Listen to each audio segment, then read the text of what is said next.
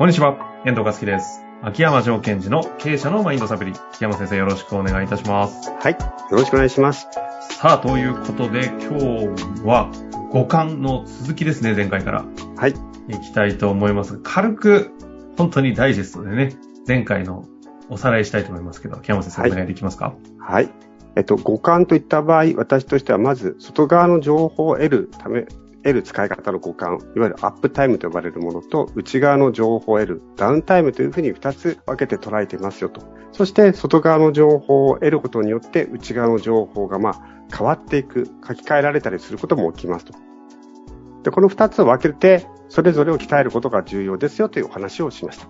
ですね。ちょっと詳しくは前回の方聞いてない方はぜひ見ていただきたいですが、今日ははいその五感を解剖生理学的観点でおそうですね。話をしようということになっておりますが、え特に今日はこのアップタイムと呼ばれる外の情報を収集するという、いわゆる皆さんが認識している五感について、ちょっと詳しく見ていきましょうと。ほうほうそうすることによって、鍛え方が分かっていく。外側の情報収集の機械鍛え方が上手くなると、内側に影響を受けなくなるんですね。はい。まあそういった意味では、えー、その五感はどういうふうになっているのかということをちょっとだけね、お伝えしたいと思います。はい。まず、えー大切なことは五感っていうのは、何のために五感があるかというと、一言で言うと、何が起きてるかということを知るためですよね。うんうんうん。で、えっ、と、実は私たちは、えっ、と、気づく、例えば、あ、人が歩いてるとかですよ。物が飛んできたっていうのは、えっ、と、もうすでに自分が気づいてるんですって。情報としては。そのことに気づくということで、ちょっと変な日本語なんですが、五感を鍛えるとは、自分が気づいていることに気づく力を鍛えますってことなんです。自分が気づいていることに気づく力を鍛えます。はい。が、五感を鍛える。うん。目には、例えば、後で言いますが、視覚というのは光ですよね。光が入ってきてる。それが網膜に映ってるんですが、それはもう気づいてるんですよ。自分の体としては情報をキャッチしてる。あとはそれにあなた自身がどう気づきますかという観点になってきます。じゃあ視覚からいきましょうか。はいえっと、視覚というのは、えーまず何を処理してるかっていうと、さっきお伝えしたように光を処理してますよね。光が、えー目に入ってきて、水晶体を通って、網膜に映し出して、網膜に映したところから視神経と呼ばれるね、ところを通って脳みその視覚野というところに映ってると。で、ここで当たり前すぎなんですが、えー網膜に映ったものしか人は見ていないってなんとなくわかります？網膜に映ったもの以外は人は見ていない？うん。見ることができないじゃないですか。なんとなく、うんそうでしょうという、なんか、はい、理解できてるのかわかりませんが、言葉としてはわかります。ということは、視覚で情報を得るためには、対象を網膜内に移さなくちゃいけないわけですよ。見るべきものを網膜に映んなかったら見れない。そうです。ですから、例えば、スタッフがね、ちょっと部長いいですか？って言った時に、あ、いいよとか言いながら、その人に何が起きてるんだってことをキャッチしたいならば、網膜にその人を映さないといけない。つまりその人の顔を見ないといけないっていうのも、当たり前すぎる話なんですけども、相手のことをそう、あの、ラポールのところからも言ってますが、相手の情報をキャッチする、視覚的にキャッチするためには、顔を向けないといけないんです。ああ。視覚的にキャッチするにはその通りですよね。そうです。なんとなく音の声で目を、顔を見ずにイメージした、それこそ内的な視覚やで、とこんな顔してんだろうなっていうものは実態とは違いますよね。そうです。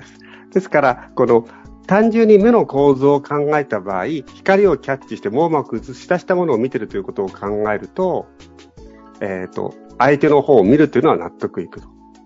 ちょっと違う部屋から、ちょっとあんたって奥さんの声が聞こえてきたときに、うん二の形相をしているだろうことを視覚野に入れた場合、でも実際は違ったかもしれない。かもしれないし。で、えっと、あともう一つ、他の五感とね、視覚というのが特徴を見ていてわかるんですけども、うんうん。えっと、まあ、映像っていうのは、受け取る情報量が多いとされています。はい。聴覚に食べて。だから、そこを人は優先的になっていくんですって。あの、要するにあれですよ。えっと、インターネットで言うと、視覚の回線は1分間に得れる情報が多いんですよ。人間の場合は。だから人間は視覚に頼ることが多いんですって。他の動物は聴覚の方が1分間に得てる情報の回線がいいんじゃないでしょうかね。で、もう一つ、え視覚のいいところ。えー離れたところから情報を入手できるんですって。歯ですよね。ど例えばはい。例えば、体感覚、触覚というのは離れたところから情報を得れないじゃないですか。触れないといけないので。ですから、こう少し距離があったとしても情報を得れるというのも、まあ、えー聴覚もそうなんですけども、聴覚と視覚、体感覚、まあ、大きい3つで見た場合、視覚の、えー強みは離れたところからも情報がキャッチできる。うん。それからたくさん情報を得れる。弱点は、そっちの方向に向かないとキャッチできないんです。聴覚はどうでしょう？向かなくても聞こえますよね。ああ、なるほど。あとね、えーメリット、だったかな。目をつぶったら情報が遮断できるのも視覚の特徴なんです。ああ、コントロールできるってことできる。ですから、例えば、まあ、後で言いますけど、聴覚というのは、まあ、耳を下げたら聞こえませんけども、基本的には入ってきちゃうじゃないですか。うんうんそういうふうに、えー特徴があるので、そちらの方に向いていなければ見えないということを理解した上で、何が起こっているかを知るという、視覚的にするということは、しっかりとそちらの方に顔を向けるということが重要。うん。うんうんうんそして向けたときにですよ、次ですよ、視覚。えっ、と、焦点を合わせるっていうのが視覚の特徴ですので、例えば私が遠藤さんを見たときに、遠藤さんのどこに焦点を合わせるかってことを決められるんですよ。うん。なるほど。はい。はい。例えば鼻なのか、目なのか、それとも全体なのか。で、何が起きてるかということをキャッチするときには、一番いいとされているのは全体を捉えるということがいいとされています。今、視覚の話です。はい。視覚で相手に何が起きてるかということを見る、見たい場合は全体を捉えると。武道と一緒ですス。ポーツとか、スプーそうですよね。武道と一緒か。これなんでかというと、一点に集中しちゃうと他のところが欠落しちゃうからです。うん。うん。ということは、コミュニケーションにおいて、相手の情報を得る目の使い方のいいとこ、目の使い方のコツとしては、全体として見る。つまり、観音様の観がいいよとたまに言われるんですが、ここから来てるようですね。うん。で、もう一つは、はい。リラックスしてみるといいそうです。難しいけど。緊張すると、やっぱり焦点がどっか一箇所に合ってしまうというふうに言われてしまいます。まあ、殴り合いがわかりやすいですね。日常殴り合いしないですけど。そうですね。だから、強いボクサーっていうのは一手を見てないんでしょうね。で、これをじゃあ鍛えるときに、ということは全体を見た方がいいと。リラックスした方がいいとか。あとは顔を向けた方がいいってことを考えると、私として鍛え方として好きなのは、えウォーキングで、ぼーっとどっか行って中しないで目に入ってきたものをそのまま受け取るっていうトレーニングをしたりします。あとは、えよく言うのがパソコンですね。PC とか、えースマホの時になるべくできる限りスマホよりもタブレット、タブレットよりもノートパソコン、ノートパソコンよりもデスクトップってしてるのは視野がだんだん広くなっていくじゃないですか。うん、うん、うん。つまり、えっと、そこに集中しすぎないで全体を捉えることができるので、なるべく大きなデスクトップを使えるようには心がけています。あ、秋山先生は。うん。あの、面白いですよ。なんかスマホっていうのは一番洗脳させられるデバイスだって言い方をする方がいらっしゃるんですけども、それは、ここにフォーカスするので。はい顔が近いから、視野におけるススマホの画面の占有率が増えちゃうんですって。うん、うん、うん。ですから、えーじゃあそれができない場合は、すあの、何分間に一回席を立つとか、外を見るっていうことをすることによって、ある一点にフォーカスしすぎないようにするということを、やっぱり皆さんにもやっていただきたいなと思います。なるほど。これ今視覚だけでこんなにありますか？じゃあ視覚と聴覚と体感覚だけいきましょうか。味覚、嗅覚は置いといて。今日残り行くんですか？このまま。え、今、あと、もうあと3分ぐらいしかありませんけどね。あまりにも身体感覚と、なんでしたっけ、聴覚が、かわいそうすぎる感じがしますけど。まあ次回に、せっかくなんでね、聴覚とか身体感覚回しながら、今日はもうせっかくなんで、視覚ね、とこまで行きましょう？はい、わかりました。ありがとうございます。はい。で、さっき言ったように、えっと、全体を見るときに、ほら、前見た、あの、さらにマニアックなことを言うと、目の眼球の中に、あの、目の細胞って2種類あって、目の周りにあるっていうのが、肝体細胞とか、いう話を昔したことあるんですか覚えてます？だいぶ昔ですよね。うん。